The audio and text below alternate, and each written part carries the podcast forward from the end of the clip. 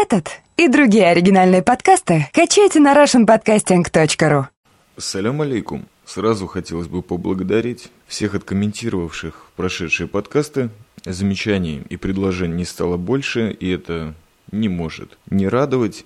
И сегодня постараюсь переключить каналы с ударных выпусков на более военизированные мемуары, а именно насильственно воскрешенные записки рвотного Кей. Это радио 70%, и с вами, как обычно, чаймастер. Кто тут вообще может еще кроме меня тусоваться?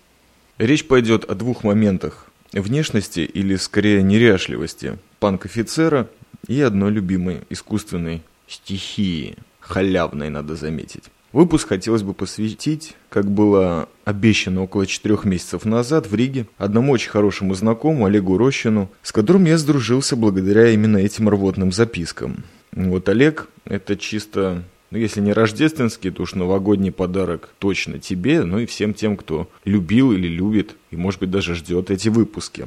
Одна искра для разогрева, очень меня посмешившая, немного смутившая, правда не могу понять чем. С двух точек планеты получил я два фидбэка о том, что в последних подкастах говорю мистическим московским акцентом. И для меня это чистая загадка. Поэтому обращаясь к вам, людям из Москвы, слушающим этот подкаст, может быть, скажете что-то по этому поводу, потому что я этого не слышу. Фидбэки были не из Москвы, это точно. Так что откуда у меня этот московский акцент? Очень интересная тема. Ну и перейду к главному. Итак, это неспешные воспоминания и размышления на тему бритой башки – щетины подбородка, а также немножечко горячей воды. Несколько тривиальных фактов. У римлян было принято бритое лицо, и считалось оно признаком цивилизованности, в отличие от волосатых варваров. Египтяне повально брились наголо, бойцы Фиделя Кастро, Барбудос, существенно повлияли на лик гнилой европейской интеллигенции 60-х и 70-х а скинхеды брили бошки по классовой принадлежности из-за участия в боях после футбольных матчей, а единственное животное с бородой, которое приходит мне на ум, это козел. По Галахе, по еврейскому закону, бороду брить не запрещается. Лезвием и бритвой так уж подавно, напрочь, ножницами в более поздние периоды было разрешено – но несколько точек все-таки должны быть неприкосновенными. Это верхняя и нижняя часть обеих щек, подбородок, и вот их вообще нельзя касаться, по идее. Но были различные прецеденты в концлагерях, где раввинов спрашивали, можно ли брить, потому что это была обязаловка. Немцы очень хотели, чтобы все выглядели наглобритыми и чисто выбритыми. И это, соответственно, шло в разрез с еврейской религией. Найдено решение, и вот оттуда, наверное, пошла эта тема, что даже религиозные евреи сейчас в Сионе бреются. Но бреются исключительно машинками, насколько я понял. Итак, бриться, в смысле фейс-контроль, чаймастера в армии. Совершал это действие усиленно, почти каждый день. И по одной лишь причине, если честно, это для того, чтобы проснуться. Иногда проспав от 45 минут до 2 часов, оживал только от обработки своей заточки жилетом и что-то есть вот в этих центрах, которые по закону нельзя касаться вообще. Наверное, нервно-каббалистические центры, что воскресит даже такой труп, которым я был в свою срочную контрактную службу. А на первом полевом учении, сейчас вспоминаю, я применил даже военную хитрость, чтобы этого не делать. То есть э, за ночь до марш-броска до синевы побрился, потому что сама идея бриться холодной водой в 4 часа утра в пустыне, это холод э, жуткий, собачий, остановила от содействия, потому что, ну, знаете, я много могу выдержать, но есть какие-то границы. Попасться за это можно было легко и быть наказанным, и поэтому мне пришлось воспользоваться маскировочным макияжем. Ту глину, которой мы обмазывались, когда нужно было ползать по всяким кустам и быть невидимым бойцом Сиона, я никогда не смывал, а ждал, когда она частично сама отвалится, и скроет вот эти маленькие белобрысые щетинки мои. Ту пору еще не был, конечно, таким щетинистым, что надо заметить, и всю неделю это проканало. Несчастье ждало меня по возвращению на базу, когда мы получили маленький сюрприз. Отомкнув наши душевые, мы поняли, что там явно застоялся какой-то труп, плюс горячей воды не было. И бойлер, видимо, поломался, никак не нагревался. Вот это было жесть. И представляете, во что моя маскировка превратилась в течение всего этого срока. Фейс-контроль вообще стоило поддерживать, ибо по выходу из базы во всех центральных перевалочных точках военщины поджидала нерадивых, небритых и обычных пофигистов военная полиция. Законы образа солдатского были просты, ну и корнями уходили в такой своеобразный замес религиозных традиций и наносной западной дисциплины, не знаю, десантников, что ли. Ну, американизм такой своеобразный. Вообще, израильская армия, она как и страна, полна чудес. И фриков бритья и внешнего вида тут хватает даже в армии. Но, тем не менее, это наказывалось и по местным меркам довольно строго. Вот лишь несколько законов. Баки можно носить. Нижний край должен быть на палец ниже кости скулы. Бородки было несколько, которые разрешались. Это французские, которые солдаты называли очень искренне по образу женского полового органа. Сплошная борода третьего размера, то есть третье лезвие на машинке, разрешалось только после курсов молодого бойца и специализации. Разрешение можно было получить на ношение бороды у дисциплинарного прапора, и то не всем. Ну, в основном где-то так сержантов или особо выслужившимся солдафоном. Усы в основном замечал у прапоров старой закалки.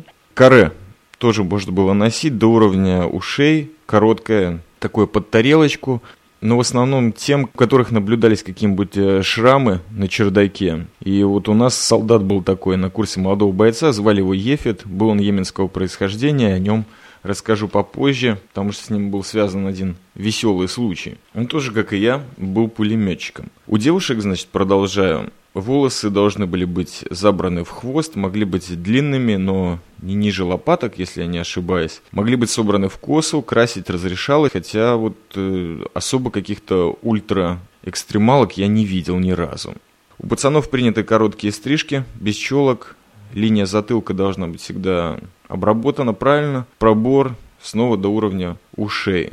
И эту проблемку стрижки как и все в армии, я решил довольно тотально. Просто побрился на лысо, не сразу, первый раз, кажется, это было на офицерских курсах, и вот с тех пор подсел. С бритой башкой очень легко служить пустыне.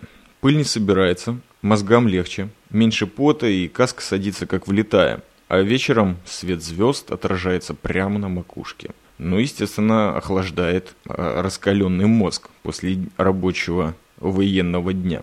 Но самая клевая тема, я должен заметить, это, конечно, имидж, который, как известно, все по сравнению с жаждой. Бритый черепок, он в сочетании с хмурым таблом и тяжелым русским акцентом и обгоревшими участками скулы носа вообще тормозят даже психопатов, а иногда и быков, а когда и собратьев наших, исламистов. Думаю, наличие ствола тут роли абсолютно не играло, что я вообще не скрытный человек, и бритая башка была лишь стимулятором того бешенства, которое в отсутствие волосяного покрова прорывалась во всех моих действиях. Вот призывавшись в армию, я оставил в стороне все свои панковские анархические идейки, так как пошел под систему, но запал инстинкт движения против. Так просто не вытравишь. А козлов из несправедливости, не говоря уже об немеренных передозах абсурда, было вокруг чрезвычайно много.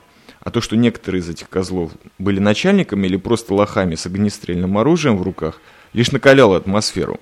Движение против у меня кристаллизовалось в такой антагонизм своеобразный штабным крысам с челочками, выстриженными бородками, выходами домой каждый день и отношением к армии как пионер-лагу или возможностью снова закалить шишку. Два солдата в подчинении, один постоянного врача, жизнь в парадной форме, легкие беседы с подполковниками и выше, летчиками.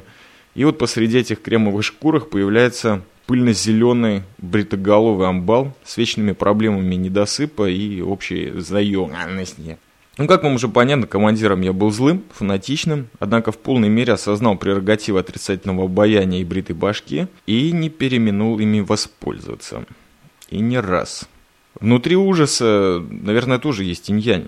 А может быть, усмирение монстра лишь подстегивает необъяснимый женский интерес черей Израилевых с юга страны. Это был один из самых запоминающихся кайфов солдатского быта. Утром после ночных обходов, когда до начала рабочего дня два часа и спать смысла уже не имеет, выпьешь баночку заварки и под горячий душ. Бритва бегает свободно, с черепа до затылка, на подбородок, выписывает всякие арабески, летит столько во все стороны, остатки мозга массируются. Наверное, это и был тот лайфхак, о котором рассказывал Зорг, только практически безостановочный в течение двух-трех лет. Ну а в конце лакировка растоптанных раскатанных берцев до блеска. Все, чаймастер к бою готов. Запомнившиеся эпизоды, связанные с бритьем, это две картинки, один случай. Ну, про бритую башку здесь трудно что-то заметить. Это было связано со второй темой, которую бы хотелось сегодня осветить кое-как. Это борода. Две картинки. Первая – столицы Южного Сиона. Как-то я увидел военную полицию, остановившего к стыду моему солдата ВВС, у которого была совершенно потрясающая борода. Так выстрижена было по границам рта, доходил ему примерно до конца шеи, то есть такая своеобразная металлическая фотовская, и баки, тоненькие баки, доходившие до самого края скул. Я не знаю, как этот человек вообще проходил проверки до этого и кто являлся его командиром, что позволял он такую попсню, но человек эту бороду и баки, соответственно, явно очень долго растил. Возможно, был просто в каком-то очень длительном отпуске, болезни или, я не знаю, по каким-то психологическим проблемам, но меня вообще впечатлил вид этого человека, хотя в то время из-за жесткости своей он еще и очень, э, так сказать, отвратительно мне было, что такие солдаты появляются, потому что форму-то он носил, и это первое, что бросается в глаза, да еще и ВВС. Вторая картинка была более комическая, это уже в танковой школе, где я служил в течение трех месяцев. Как раз в то время, это было уже ближе к 1998 году, начали призывать различных религиозных товарищей из ортодоксальных семей, которые хотели все-таки служить в армии, несмотря ни на что. Но соблюдать традицию они не отказывались.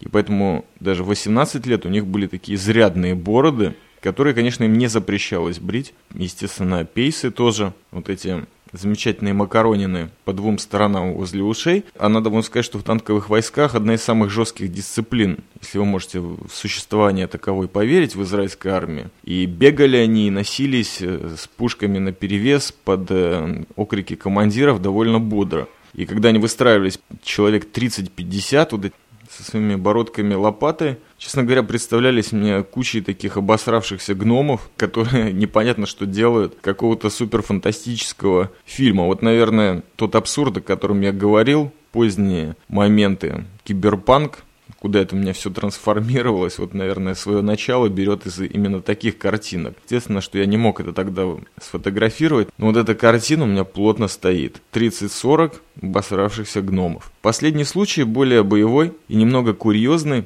Дело в том, что в израильской армии существует несколько подразделений, которые работают на арабских территориях и среди арабского населения. То есть эти люди практически не отличить их на улице и уж в толпе точно от арабов. Это в основном ребята восточного происхождения. Они, естественно, одеты гражданские, присутствуют на демонстрациях во всех горячих точках смуты и бунта выискивают зачинщиков и различных людей, которые очень требуемы к допросу израильским сообществом государства и армии. Рассказывал как-то один товарищ, что на манифестации очередной, когда бросались камнями, пытались погромить танки или джипы проезжающие, их поймали вместе с другими арабами. Естественно, что выдать свою личность они не могут сказать, мы солдаты и все такое. Их погрузили какие-то боевые части в грузовик, который сзади мог вместить до шести человек. Их было четверо, двое арабов и двое вот этих парней. И повезли их куда-то на базу типа на допрос или на распределение.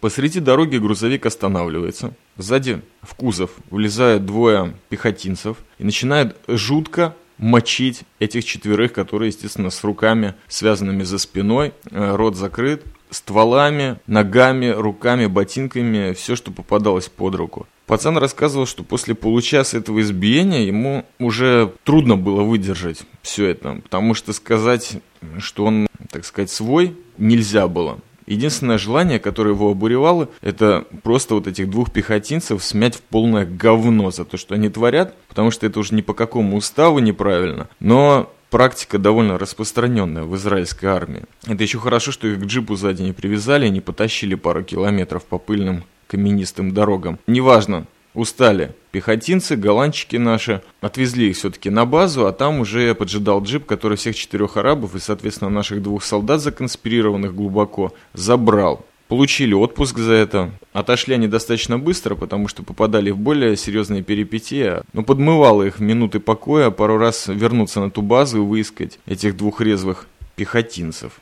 Плавно перехожу к бороде. Бороду начал культивировать в основном на армейских сборах, уже будучи гражданским, то ли студентом, то ли работающим, но лысины при этом не забывая, конечно. Один раз еще на контракте попробовал носить вот эту фотовскую бородку а-ля Федор Бондарчук и понял буквально через неделю, что не мое. А дело в том, что если ты берешь и даже это должны были делать и офицеры, и прапорщики, разрешение на ношение бороды, то ты должен ходить строго с бородой и не сбривать ее. Ну, я договорился и через неделю сбрил это, это позор со своего лица. Но в тюрьме Кциот часто мучил арабесов, естественно, на сборах уже, которые сидели в застенке, вот этим видом недобитого мулы в форме израильского офицера. То есть абсурд продолжался, и даже какой-то кайф в этом был. То есть они смотрели на меня, не понимали, как израильский офицер может выглядеть так же, как они. То есть буквально одинаков на лицо, но может быть чуть более светлый.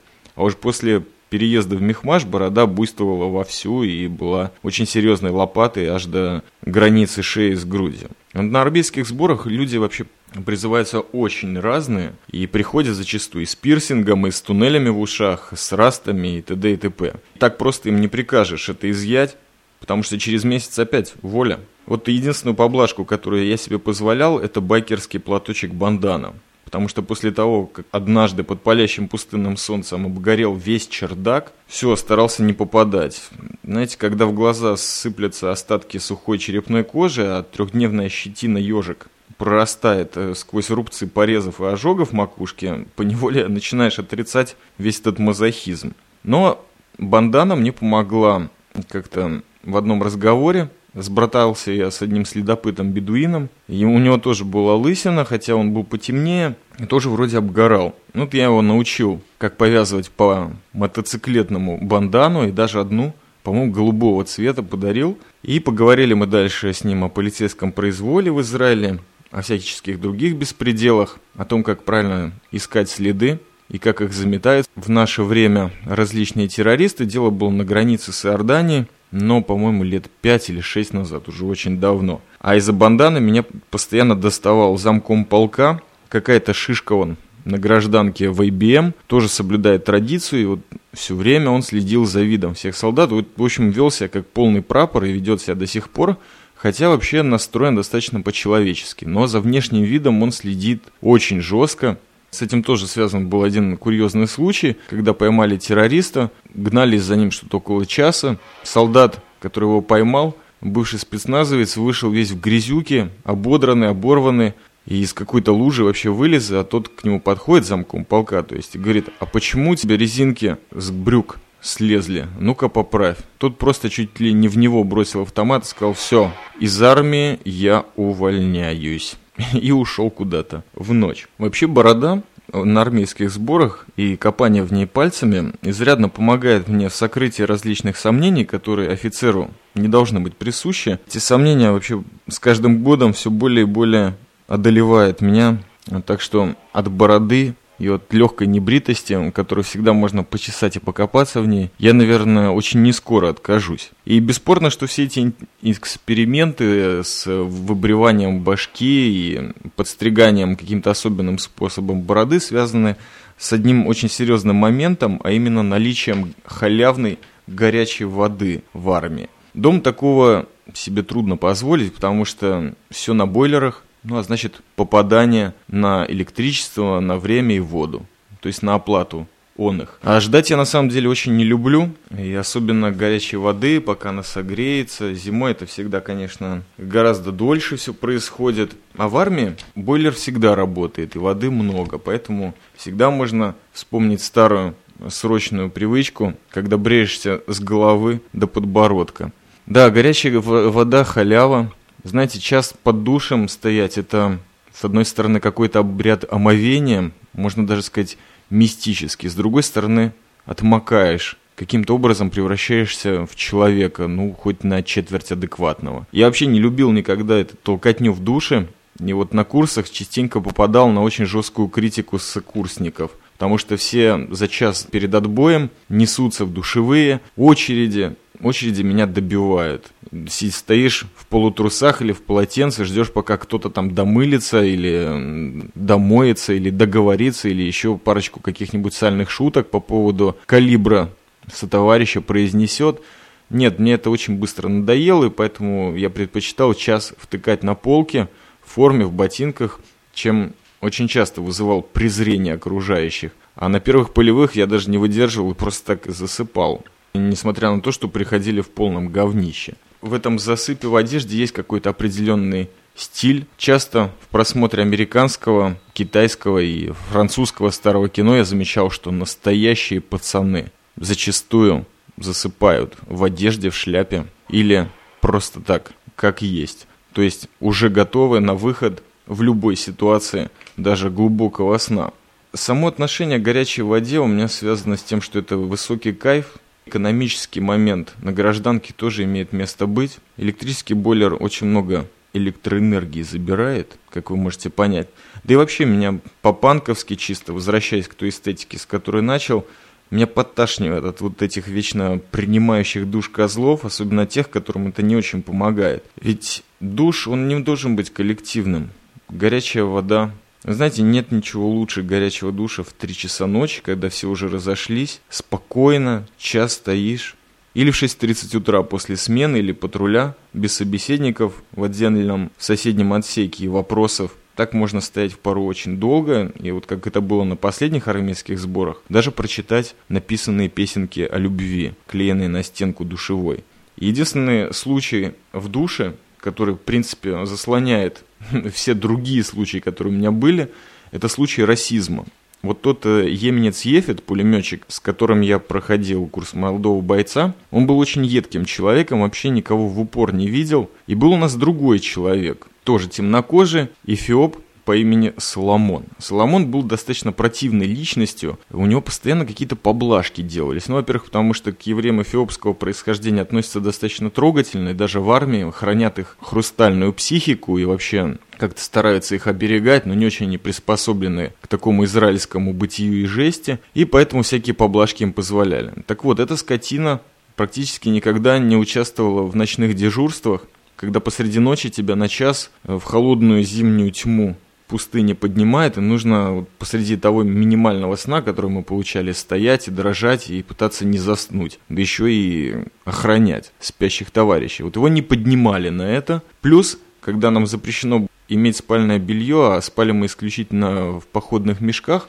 у этого козла были белые простыни, пододеяльник, подушка и все дела. Тоже непонятно, почему им это разрешали. То ли от чувствительности к холоду, то ли не знаю почему. Ефету темнокожему нашему йеменцу, беспредельщику, пулеметчику это не очень нравилось. И он единственный, который этого эфиопа доставал до белого коленя, если можно так выразиться. То есть нашел к нему вот этот жесткий подход. И вот случай расизма в душе развеселил и серьезно успокоил всю нашу команду тогда на курсе молодого бойца, когда Ефет, ну я не присутствовал при этом случае, указав на калибр Соломона, сказал, ты себя черным зовешь, дурак, да у меня болт чернее, чем ты весь. Соломон жестоко оскорбился.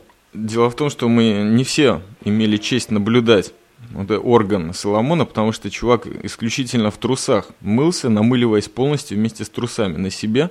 Так сказать, общий калибр не наблюдался. А вот Ефету удалось. Что получилось утром? Соломон, недолго думая, встал и пошел к начальнику нашей роты и доложил о случае расизма. И объяснил. Нас, естественно, сразу же построили, и надо было это видеть, как командир роты, как его зам и наши все командиры скрывают то ли усмешки, то ли злость, то ли непонятки от того, как это вообще объяснить роте, вот этот замечательный случай расизма. Я даже не помню, что они в то время говорили, но все внутренне усмехались. Наверное, кроме Соломона, а Ефет, нейтральное лицо сделав при всех, внутри ликовал.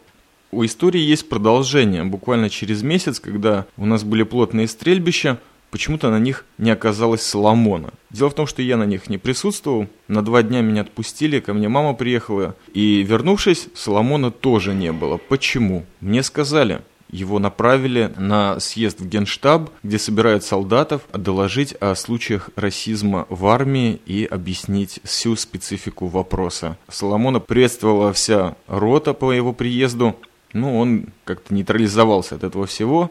Ефита не наказали, насколько я помню, но этот случай запал мне надолго. И самое интересное, что так и было по-настоящему. Ефит, несмотря на свою темнокожесть, калибр у него был чернее его всего самого. Извините за такие подробности, ну, сами понимаете, в душевой и других рассказов очень мало бывает. Может быть, повеселил вас этим рассказом, а может быть и нет. Но вижу, что выпуск получился очень долгим, так что придется резать. А всех вас, пользуясь случаем, всех, кто справляет, поздравляю с Новым годом, 2008 наступающим. Будьте счастливы, здоровы, ну и скорейшего исполнения желаний, конечно. Лихаем. С вами был Чаймастер, радио 70%. Записки рвотного Кей.